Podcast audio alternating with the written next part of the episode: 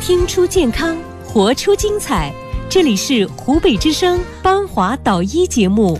欢迎您的继续收听和参与，这里是邦华导医。咱们的节目呢，经常接到不同的问题的咨询，但是我们也会花时间就某种专科方面的情况，请到相应的专家来到节目当中和大家分享相应的知识，同时也提醒大家要注意这方面疾病的防治以及了解正确的就医途径。现在我们就这个眼底病的问题，请到中医眼底病的专家徐福元主任来到我们节目当中，和大家聊一聊有关眼底病方面的问题。徐主任你好。嘿，邦华老师你好，听众朋友大家好。嗯，大家可以继续通过零二七八二三二二零二八零二七八二三二二零二八参与进来。二十九号听众你好，请说有什么问题？好，你好，邦华导演。哎，您说，你嗯好，哎，你好，嗯我我最近那个也，我是八十五岁的老人，嗯八十四岁啊。嗯嗯嗯，我近来那个视力下降很厉害，嗯嗯，到医到那个医院去检查以后呢，说我两个眼睛都是白内障，呃，左眼还有那个有黄斑变性有出血，两个嗯，两个两个眼睛都不好。老人啊，两老伴儿都在旁边啊。其实用中医治疗呢，还有一个好处就是方便，因为他就是在要在家里面好好的吃药就行了，他不需要你住院，不需要你在院里面又要又要打针呐、啊，又要注射呀，又要做激光，还得有人来招呼。其实。咱们看一次病之后，医生把你的情况搞清楚了，根据自己的情况开中药回去吃。他这个，哎，这位老人家，嗯你听我讲啊，呃，像你这种呢，主要说是黄斑出血引起的视力下降，应该白内障不是很重，因为你突然下降的，嗯因，为白内障的话发展它不会突然就下降的，对，所以呢，你还是考虑治治疗这个眼底病、黄斑变性、黄斑出血，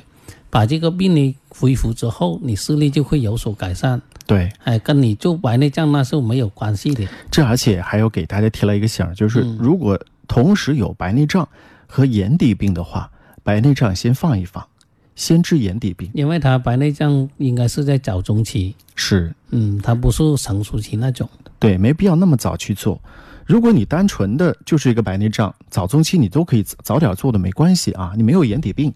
但如果你有眼底病，又合并有白内障，那么这个要考虑这个手术做不做，因为不管这个白内障的手术的刀口大不大，它还是打开了。它有影响内眼手术，对，它就长时间用那个强光，呃，来照着那个黄斑区啊，受到刺激就会引起进一步出血。对，大家要清楚啊，因为做白内障手术的时候，医生会开一个非常强的那个灯，让你盯着，因为他只有在那个非常强的灯光之下，才能把那个晶体给你放进去。嗯，那么这个时候，那个强光实际上就对你的眼底有一个非常大的损害了。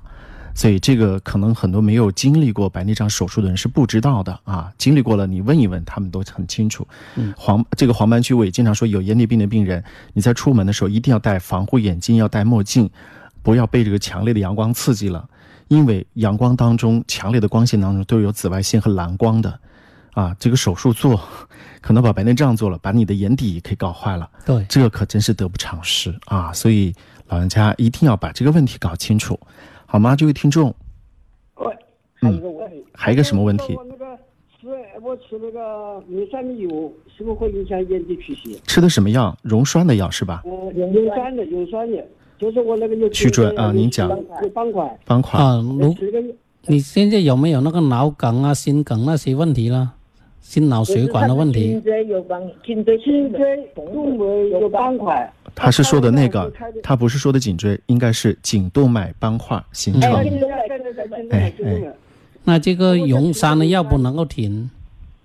那个是有一点影响，但是可以，呃，进一步的配合这个中医治疗，那个可以吃这个药。你可以这样嗯的，如果您不治疗眼底病的话，单纯吃那个就不考虑对眼睛的影响。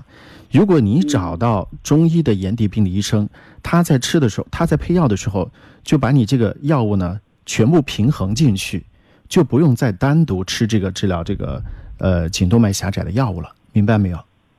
哦明白了。明白了哎，，找一个中医可能就平衡进去就好一些啊。哦你徐主任，我这个要吃多久啊？你这个吃中药，